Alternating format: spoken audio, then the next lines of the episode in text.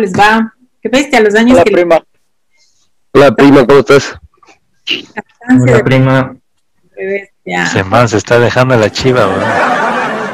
Guapo, Tratando de parecerme a vos, niño, pero me faltan dos años todavía.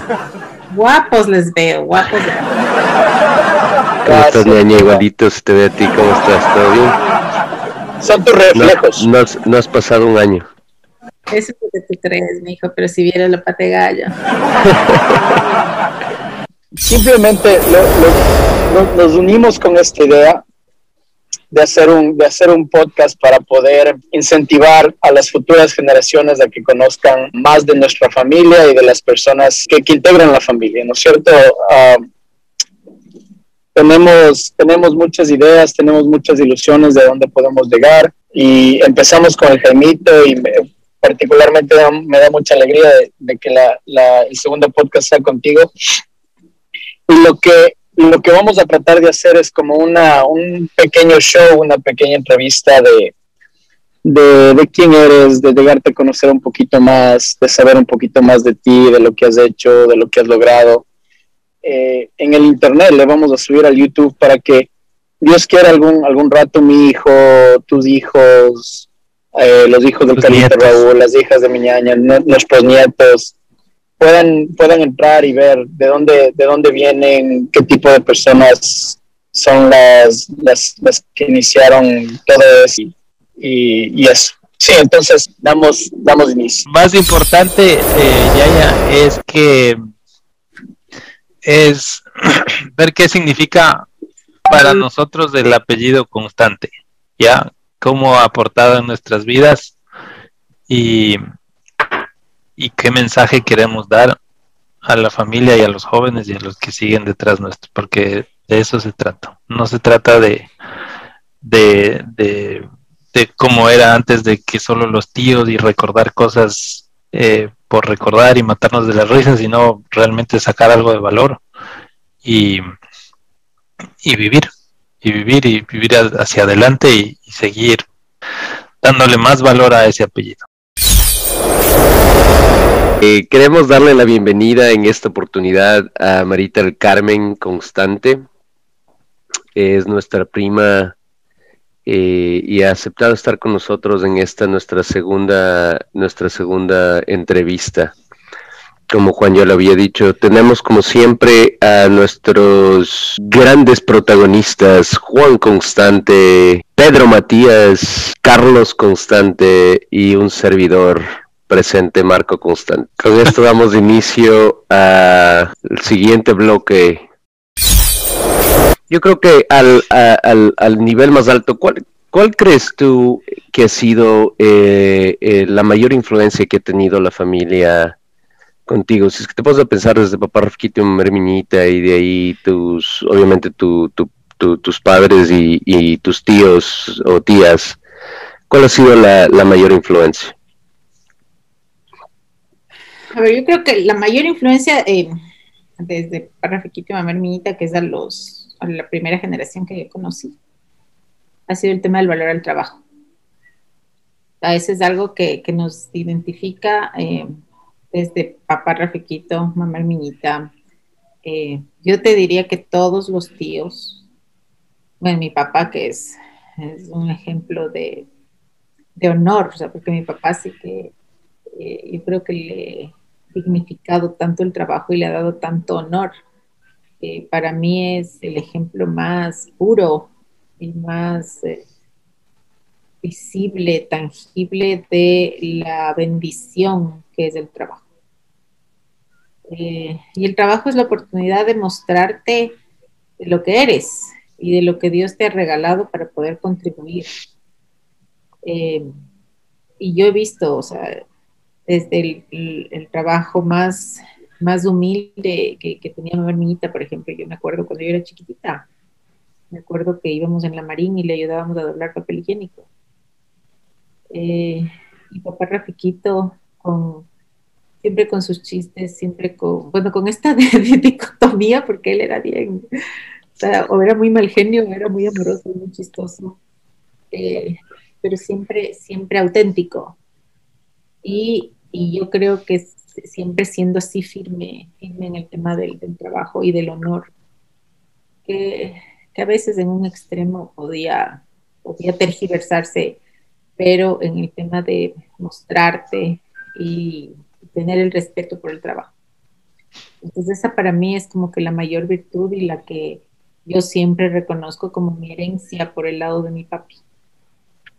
El trabajo, el honor al trabajo, al esfuerzo, al saber pensar, al no mediocridad, al dar lo mejor de ti, eh, al no excusas, al que no se aceptan los es que si te pones en la cabeza, sácalo, no te pongas justificaciones estúpidas, sino dale, porque todo está en tus manos. Entonces el trabajo para mí es una, una de las virtudes más importantes de los constantes.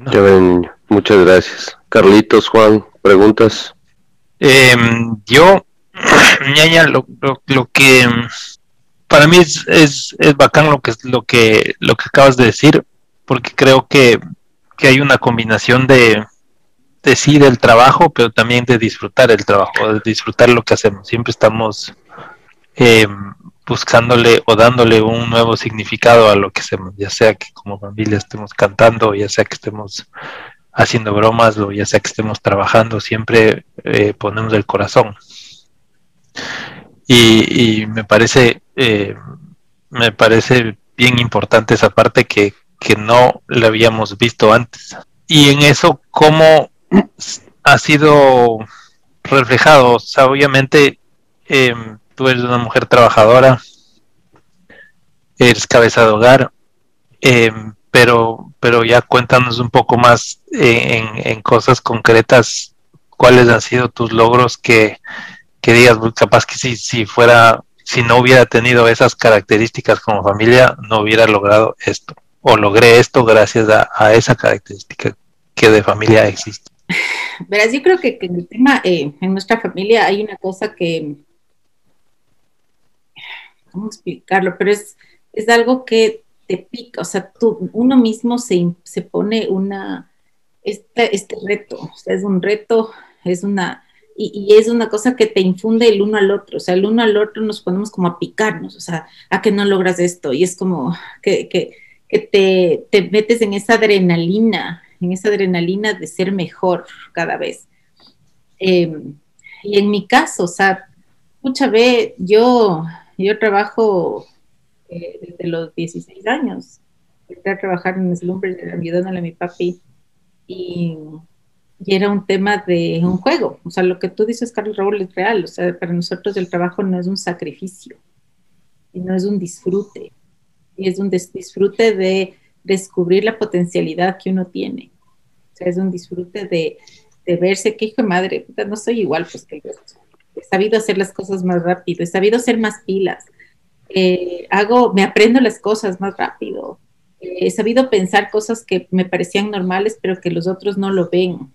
Entonces, para mí ha sido descubrir que ese ingenio y esa chispa que tenemos, porque ese es un tema que, que tenemos de familia, o sea, tenemos la chispa, la, te juro que ninguno es mudo, o sea, yo no, no conozco un, constante que sea mudo. O sea, no, todos somos, pero la chispa, la que siempre estamos buscando la mejor forma, el, el por dónde salimos, de la oportunidad.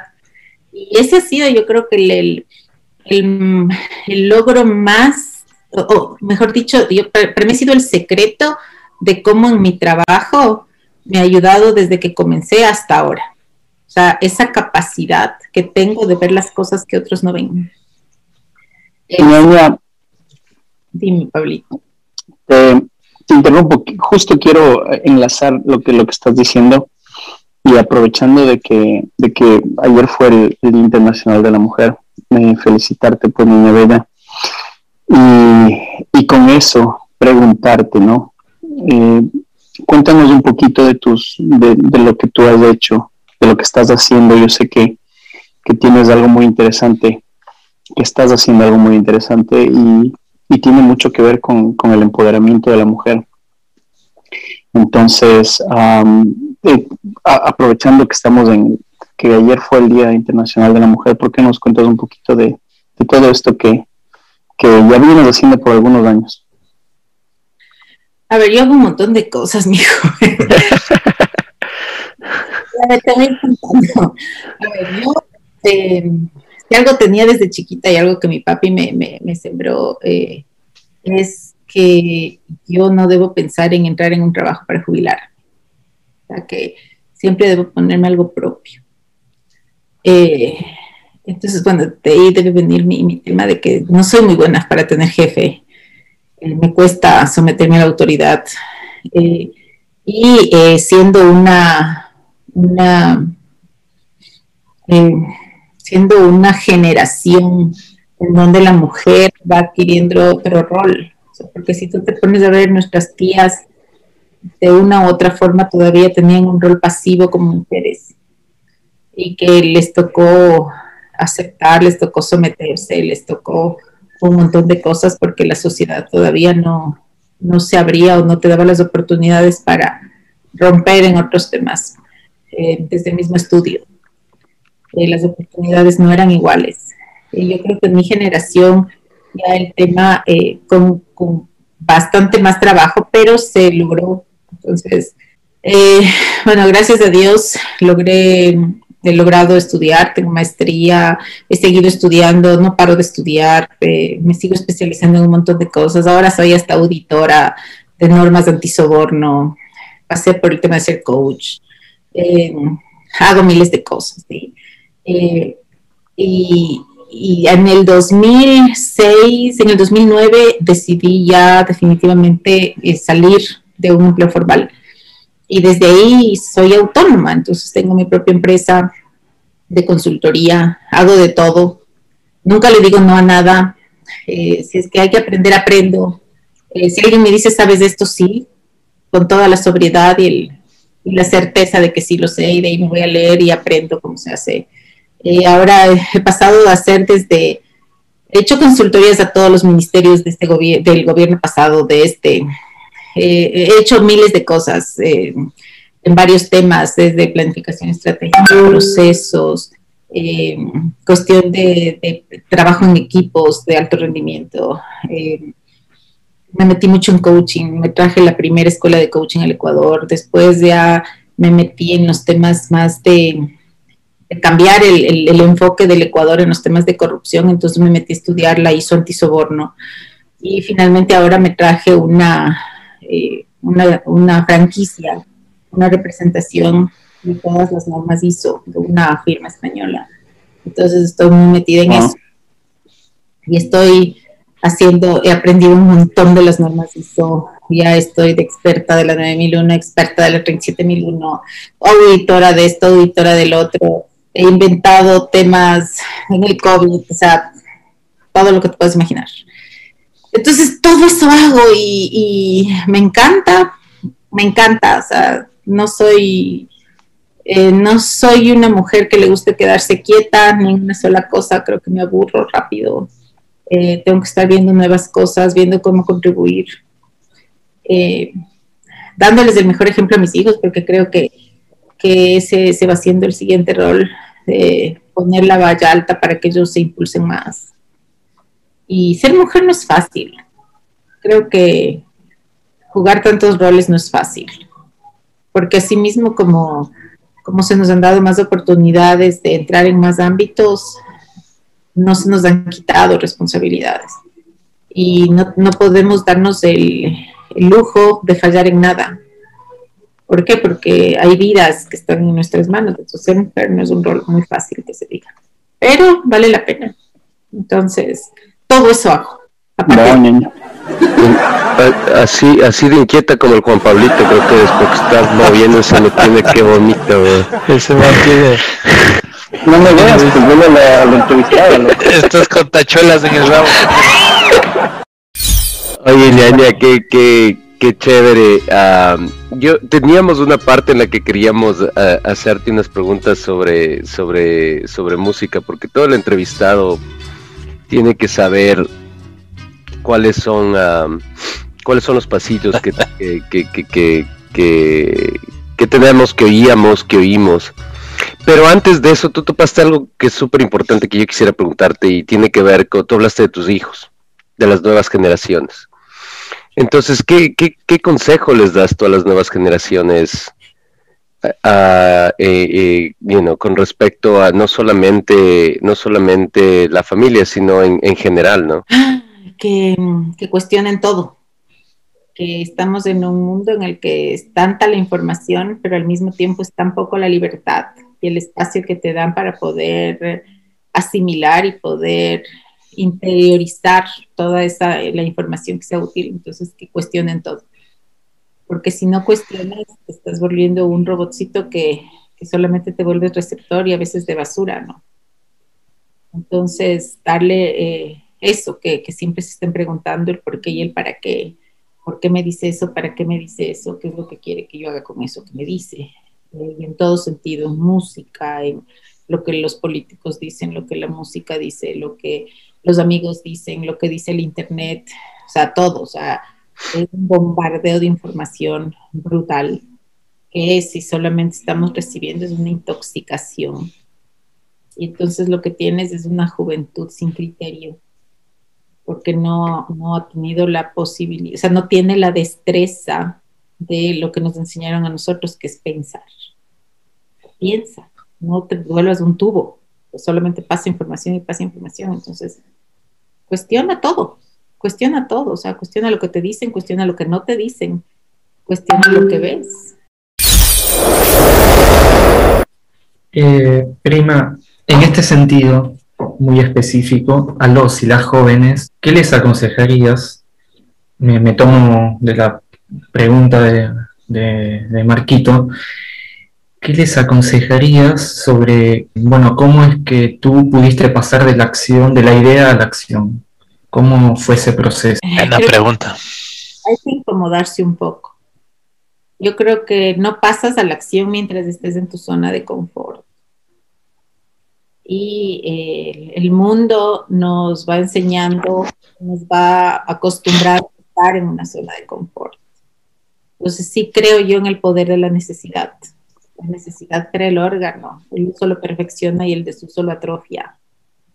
Entonces, a veces los padres cometemos muchos errores en darles absolutamente todo a los hijos y no les dejamos ese espacio de necesidad que es el que realmente genera innovación en los niños.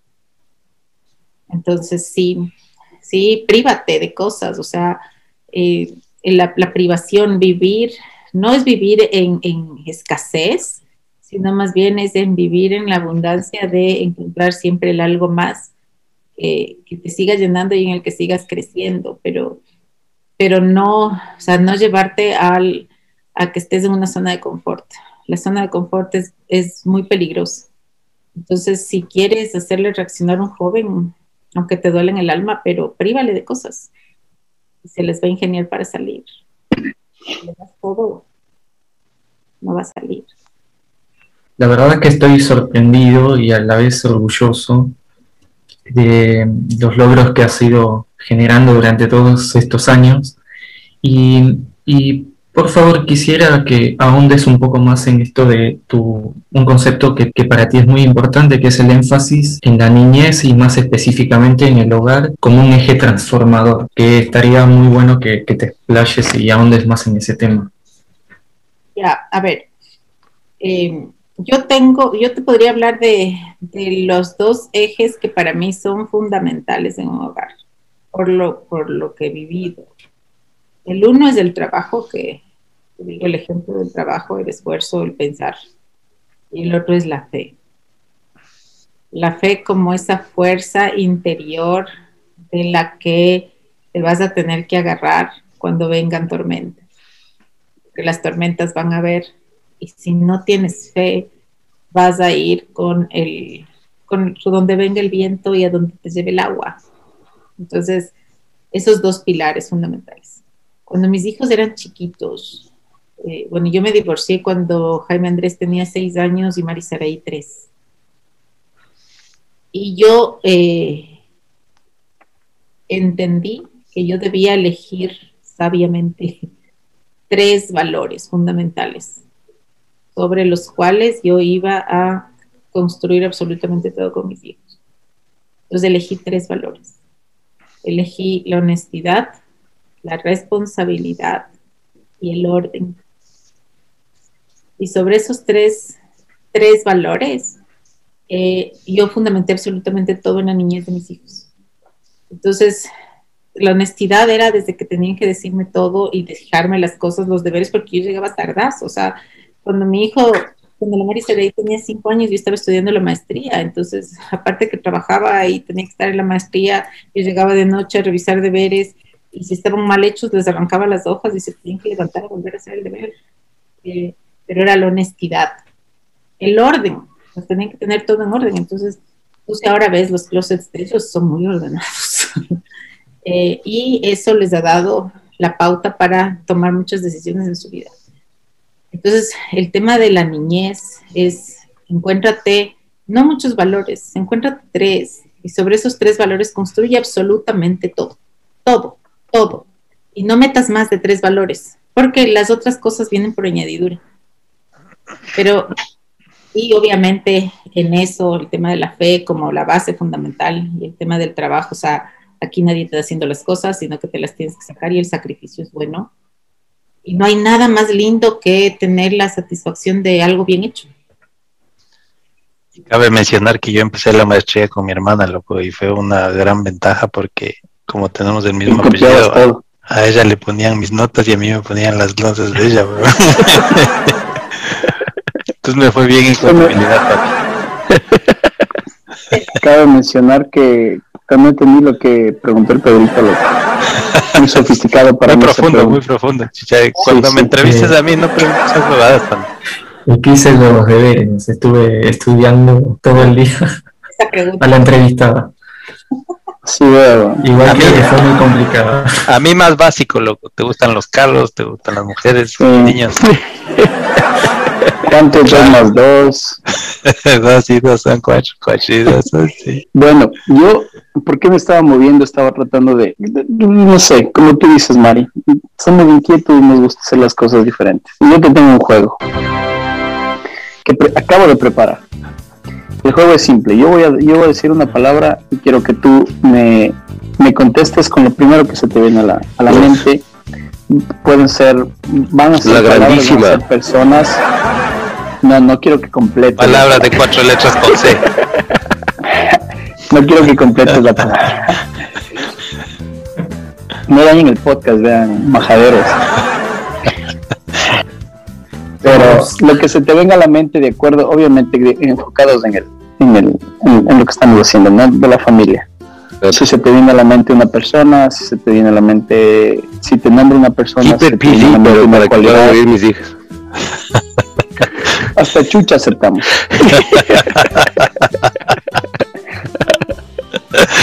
ya. ¿Lista? Va. Constante. Trabajo. Rafiquito. Dicotomía, chiste. Picardía. Ñeque. Esa fuerza que te hace levantarte. Llame. Ternura. Honor. Mi papá. Carlitos. Raúl, chiquito. No, no, tu papi. Hoy mi papi es mi héroe. Todo. Es el roble al que no le puedo alcanzar. Chiste picardía, risas, lindos momentos. Amor. Entrega. Sacrificio. Amor. Hijos. Motor. Familia. Fuerza. Apoyo. Ecuador belleza, paz. Bacán. Cuéntanos un poco de tus, de mis sobrinos, de tus hijos. A ver, te voy a contar. Eh, ay, son tan, son tan únicos. O sea, yo creo que, que ese tema de que de que los, los, niños nos eligen para que seamos mamás o papás es un poco real. Jaime Andrés es impresionantemente responsable, es de una, es un caballero, es, inteligente, es íntegro, es súper amigo, es generoso, mal genio, es súper mal genio. Eh, pero es, no sé, es esos ojitos que, que brillan eh, y que siempre están pendientes, pendientes de qué estoy haciendo para venirme a ayudar, pendientes de cómo me siento, pendientes de cuando me cuenta sus cosas, de cuando peleamos. O sea, son esos ojitos curiosos, buscando, indagando. Y Mari Saraí, en cambio, es, es mi mayor escuela de eh, la ternura o la fuerza con ternura. Porque claro, para mí, yo he sido una mujer muy fuerte, pero al mismo tiempo de ser fuerte he sido dura. Y ella es mi escuela de que se puede ser fuerte siendo tierna. Esa niña es la gracia, las risas, la, el juego, la belleza, la armonía, es la música, es mi campanita, es una niña brillante, una constancia y una persistencia que me, asombran. es de que todo lo que se propone logra. Tiene un corazón de oro. Eh, frágil, pero frágil con una fortaleza para salir adelante increíble. Es impecable en sus actos, es honesta. Es una hermosa. Mis hijos son, yo les entregué a Dios porque a mí ya me quedaba grande el saber a dónde impulsarles. Sea Dios quien les lleve a donde les tengo que llevar. Entonces, Prima, vas a llorar, Marita del Carmen. Oye, prima, una pregunta. eh, ¿Cómo quisieras que te recuerden? ¿Cuál, ¿Cuál quisieras que sea tu legado? A ver, quisiera que quisiera que me recuerden como eh, como una mujer a la que la palabra no no le detenía, como la que en cualquier vida deja una huella y que siempre hubo un antes y un después de ella. Yo quiero que me recuerden como un hombre.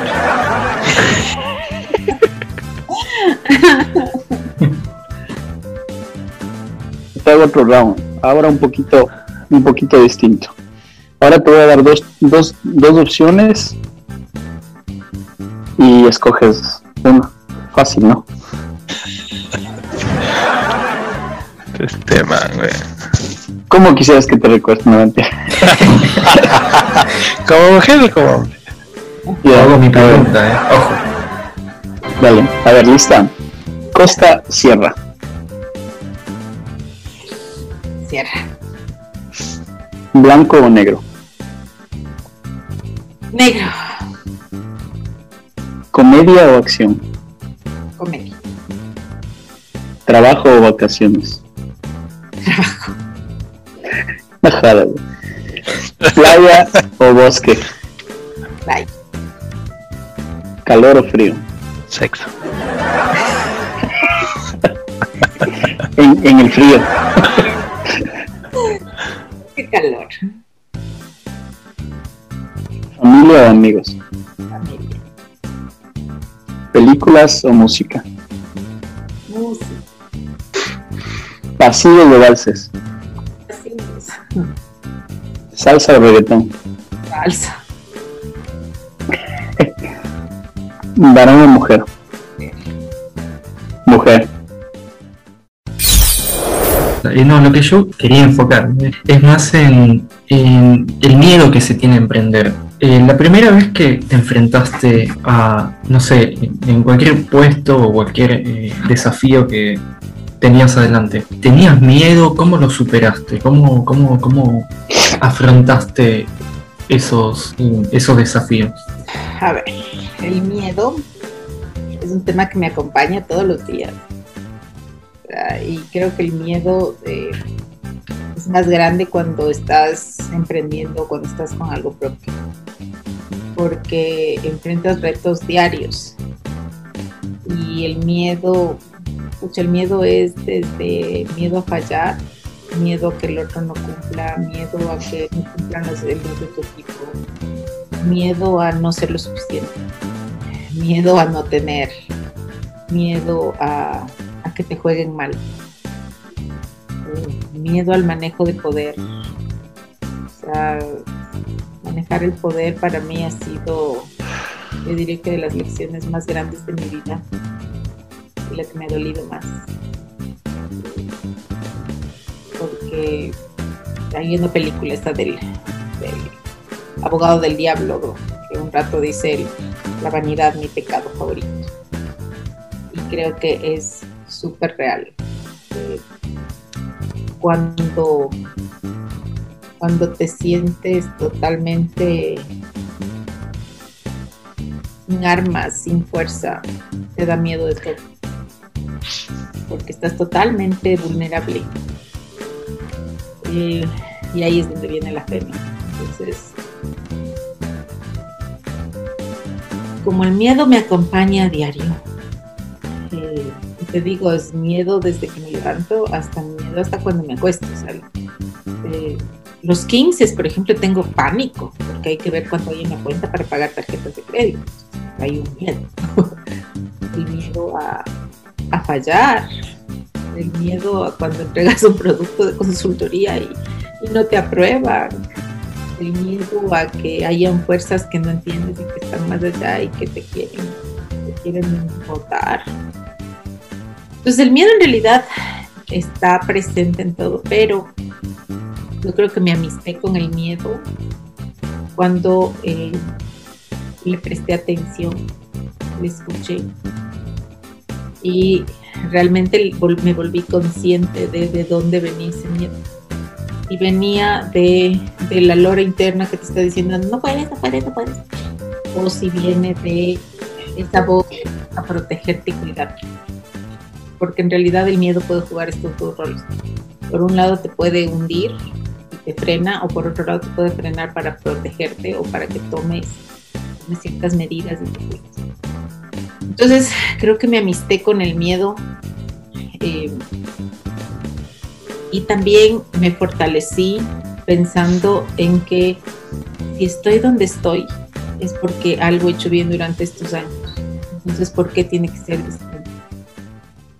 Y siempre, siempre la oración, o sea, ahí sí te digo, cuando más miedo he tenido es cuanto más he rezado el rosario.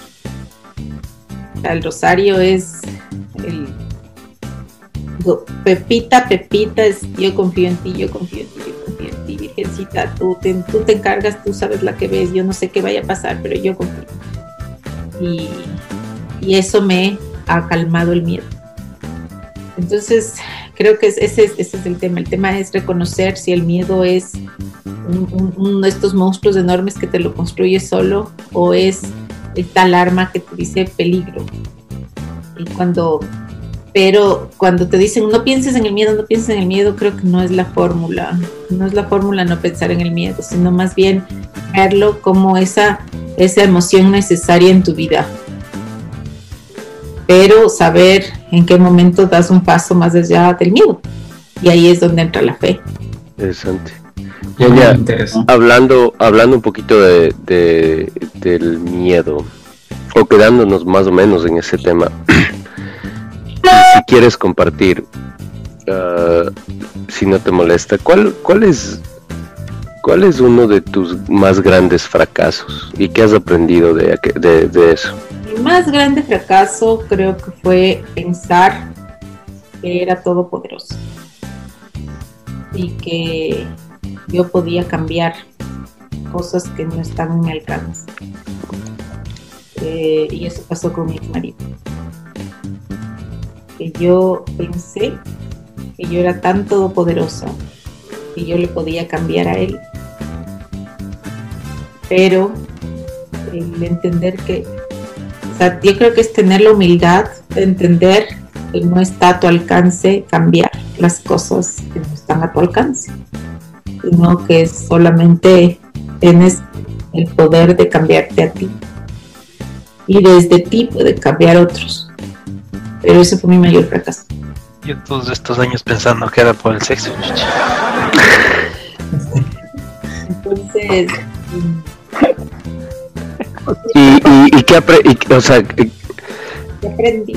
Y eso ajá, se van a ese mismo error, esa misma, esa misma debilidad, esa misma área tuya de mejora se va presentando y se va disfrazando de distintas maneras.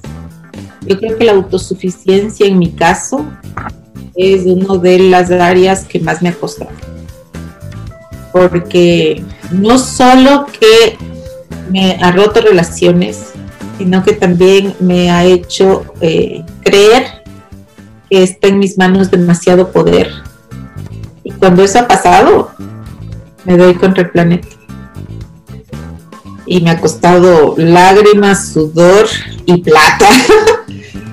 Eh, el, el- el entender que, o sea, el, esta madre María del Carmen, no eres autosuficiente, entiende. No eres autosuficiente, eres muy capaz, eres muy trabajadora, muy, muy muchas cosas, pero no eres autosuficiente. Entonces, báñese de humildad, oh, que esto no está en su campo de acción. wow, Oirás chino. Qué buena respuesta. Ya. güey. Ah, qué interesante. En todo eso que yo le estaba escuchando a mi niña, sí, sí, sí hace una reflexión volviendo al tema familiar. Es como que a la generación de mi hermana, los, los tíos, porque son más tíos, sí les crecieron más fuertes a las mujeres que lo normal, ¿sí o no? O sea, si hay un patrón así de que de que les a las mujeres les hicieron más autosuficientes que que incluso las tías también son bien bien y cosas y más como tratan de ser independientes Rebeldes. Sí es, un- es una es una cuestión entre rebeldía y e independencia pero por ahí va que también causa problemas ¿no? porque porque un hombre común y corriente no está no está preparado para ese voltaje Es que verdad, loco, si te pones a pensar, chuta, la Marti, la Gocha, la Ita, La Bachita, Bachita, son. Máquinas, no sé mucho, no sé mucho de la Glorita, pero, pero son unas bestias, weón. Y rebeldes, o sea, en, en el buen sentido de la palabra, por favor. Carlín, eh, es una muy buena observación. ah. Eh, en realidad, si te, si te pones a pensar, eh, es- es- eh, mientras estabas hablando, estaba tratando de, de- de ser abogado del diablo, pero en realidad no, no, no haces mucho. Entonces, sí, sí, súper de acuerdo. Y, y, y Mari, claro, o sea, yo creo que eso, que eso tiene su parte súper positiva y su parte, como todo, ¿no? Tiene su parte negativa. Yo creo que súper importante para mí, al menos, eh, lo que acabas de hablar sobre la autosuficiencia es, es, una, es un tema súper importante, sí. Y muchas gracias primero por compartir, porque sé que es algo muy personal pero por compartir porque yo sé que es oh, y tú sabes que eso que eso nos va a ayudar especialmente a los que a los que queremos dejar de, de pensar que somos autosuficientes.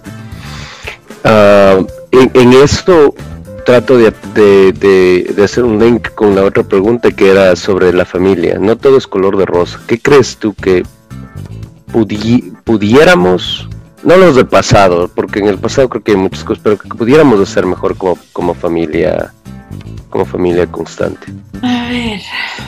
¿Qué te digo? A ver, voy a, voy a topar un poco lo que, lo que Carlos Raúl. Eh,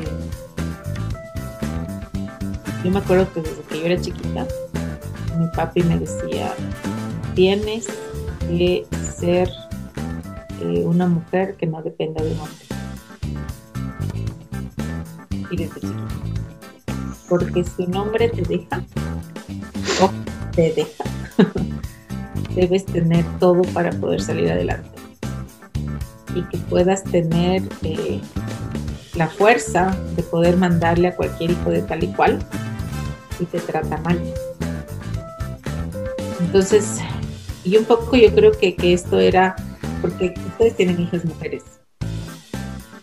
Y bueno, Pablito tiene un niño varón. A veces ese Pero él y mi hermano tiene a Martina. No es lo mismo, no es lo mismo ser un varón que una mujer. En un mundo en donde hay machismo. Y además si me digan feminista y todo lo que tú quieras. Pero eh, lastimosamente las mujeres todavía no, no podemos tener el poder de autogobernarnos. ¿Por qué? Porque pasamos de hijas a esposas y luego a madres. Entonces el rol de mujer se pierde en todo este recorrido y siempre hay la figura de hombre. Entonces tú tienes, yo a veces me pongo a pensar qué hubiera pasado si solo tendría hijas, o sea, solo tendría mujeres de hijas y no le tendría que como hombre. Porque a veces mi papi le dice, tú eres el hombre de la casa. Entonces yo, no, él es mi hijo, no es el hombre de la casa. sí, porque tiene que Y yo creo que, que, fui muy feliz cuando en un momento de mi vida eh, tomé la decisión de que ya no iba a ser papá y mamá buena mamá y que el tema de papá será un tema que mis hijos se la van arreglando en el camino en su realidad, pero que era un desgaste ser papá y mamá y no era natural. Entonces hay que ser, cumplir su rol. Entonces, ¿qué nos falta como familia? Creo que yo sí eh, diría, somos muy juzgadores. Eh, y de ahí viene mucho chisme. De que siempre estamos pasándole por alguna vara a la vida del otro, en lugar de, verle y reconocerle en su grandeza, no juzgarlo, porque finalmente nadie tiene idea de lo de nadie. Entonces creo que eso nos acercaría mucho más eso, en un amor verdadero, porque es que no se, si es que no se habla de alguien, o si no se le critica, o si no hay un chisme, a veces no hay ni tema de conversación. Entonces, yo sí diría que esa área, creo que si, se va a hablar de alguien, se hable de la grandeza de esa persona, del ejemplo que es de lo mucho que deja, de lo mucho que queda, de lo lindo que es pasar con esa persona. Eh, y tampoco, porque a veces hasta se buscan en el pasado los, los errores para hacer chiste. Y eso nos va carcomiendo por dentro. Entonces... Y, es, precisamente el espíritu de esta vaina. O sea, creo que cuando todos decidimos hacer este podcast era para eso, para, para enfocarnos en lo positivo y, y, en las oportunidades de mejora, si se podría decir, pero no tanto eso, sino más en, en todo lo lindo que todos, que todos disfrutamos cuando éramos niños. Gracias a ese amor que había y gracias a esa unión que había como familia. Que todavía hay, pero pero con las generaciones como que se va perdiendo bueno, años eh, nos toca las impresiones, entonces, ¿qué les, qué les parece si, si damos la impresión de cada uno? Uh, empecemos con contigo, Chino. Nenita linda, yo eh, primero darte las gracias por, por tu tiempo y, y, por tus sabias palabras. Eh, siempre, siempre te he tenido un cariño súper especial, eh, siempre te he tenido admiración.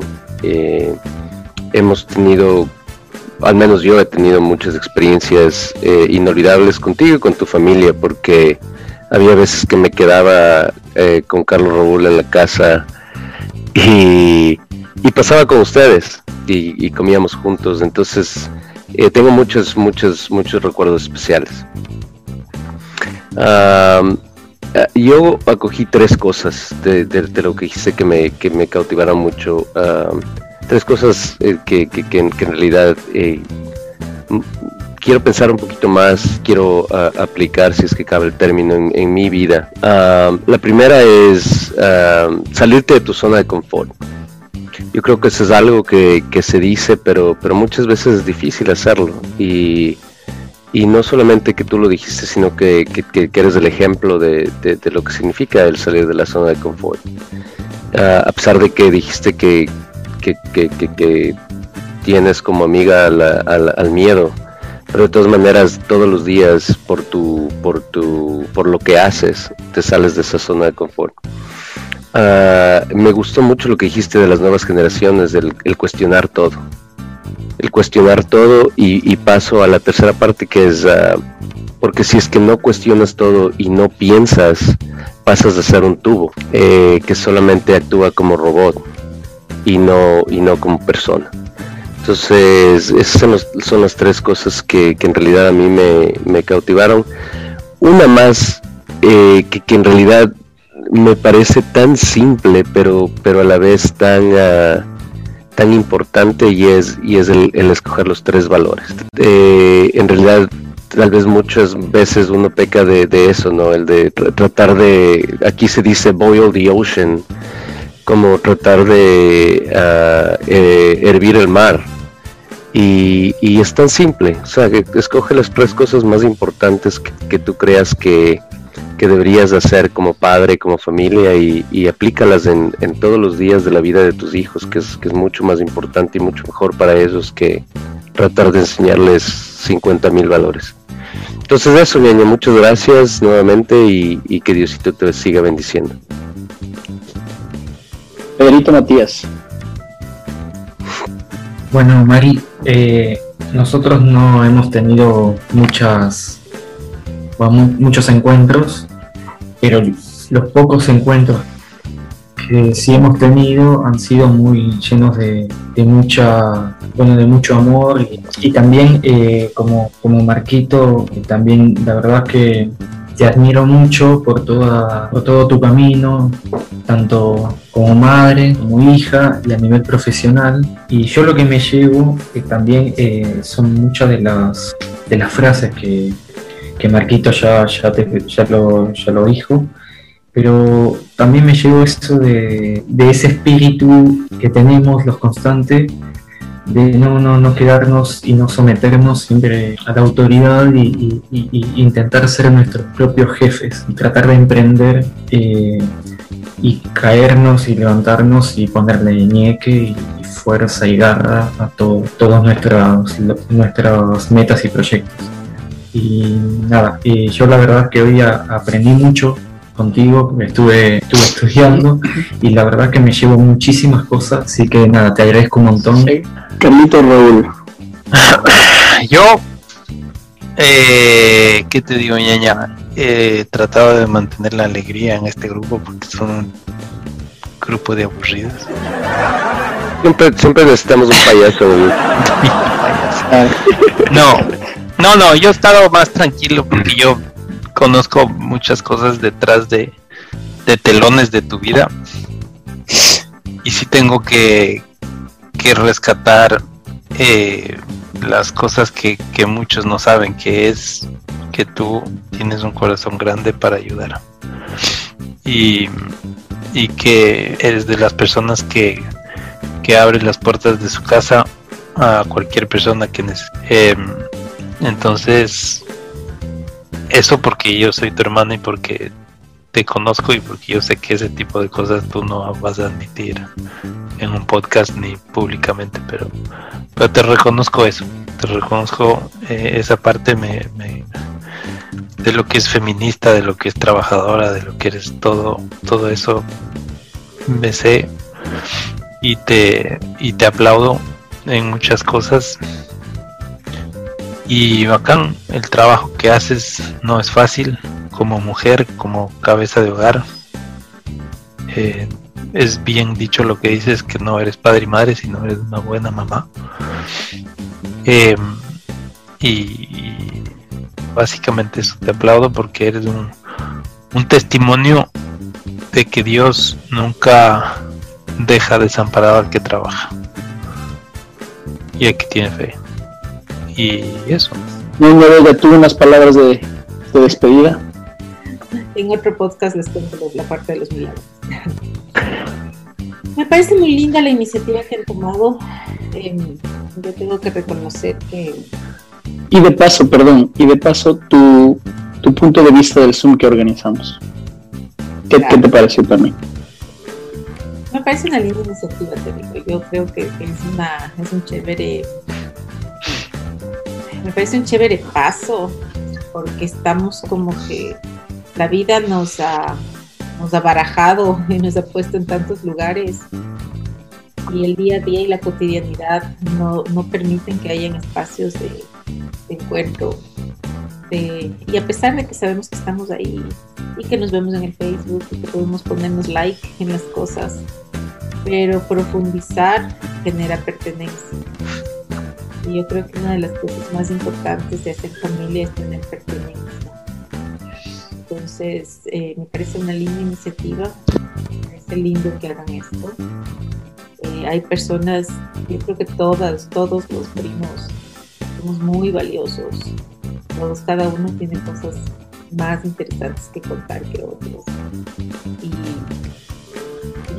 Entonces va a ser lindo poder, ustedes puedan hacer una bitácora de, toda la riqueza que tiene la familia y que, que pueda generarnos esa cohesión y esa pertenencia. Y que la familia constante no se quede en los tíos, sino que pase a los primos y a la siguiente generación que no se conoce.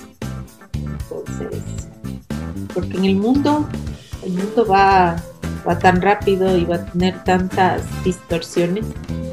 Eh, saber que tienes a alguien que es familia en alguna parte y que siempre estará con una mano extendida cuando se pueda y cuando no se pueda, pero que sepas que está ahí, eso va a ser una gran riqueza. Y más cuando pasamos a ser familias tan pequeñas porque ya no es la familia de, de 11 que era, sino que ya pasamos a ser familias de tres máximo, Y eso es, eh, la riqueza, está en la familia. Entonces saber que esta familia extendida tiene cohesión, tiene identidad y esta pertenencia nos, nos hará fuertes. Así que me parece una linda iniciativa, me alegro muchísimo, les felicito, me encanta verlos, les quiero un montón, son más chiquitos que yo. yo tengo muchos recuerdos de cada uno, de cada uno en varias cosas. Y es lindo, y es lindo recordarles en esa inocencia de Gracias. Qué chévere, niña Bella. Yo, de mi, de mi parte, algo muy rapidito primero agradecerte por tu tiempo, por tomarte un pequeño espacio y, regalarnos y brindarnos la oportunidad de conocerte más. Como, como, ya te dijimos al principio, lo único que estamos tratando de hacer es, poder eh, difusionar los, los, logros y las, y, las, uh, y las cosas positivas que tiene nuestra familia.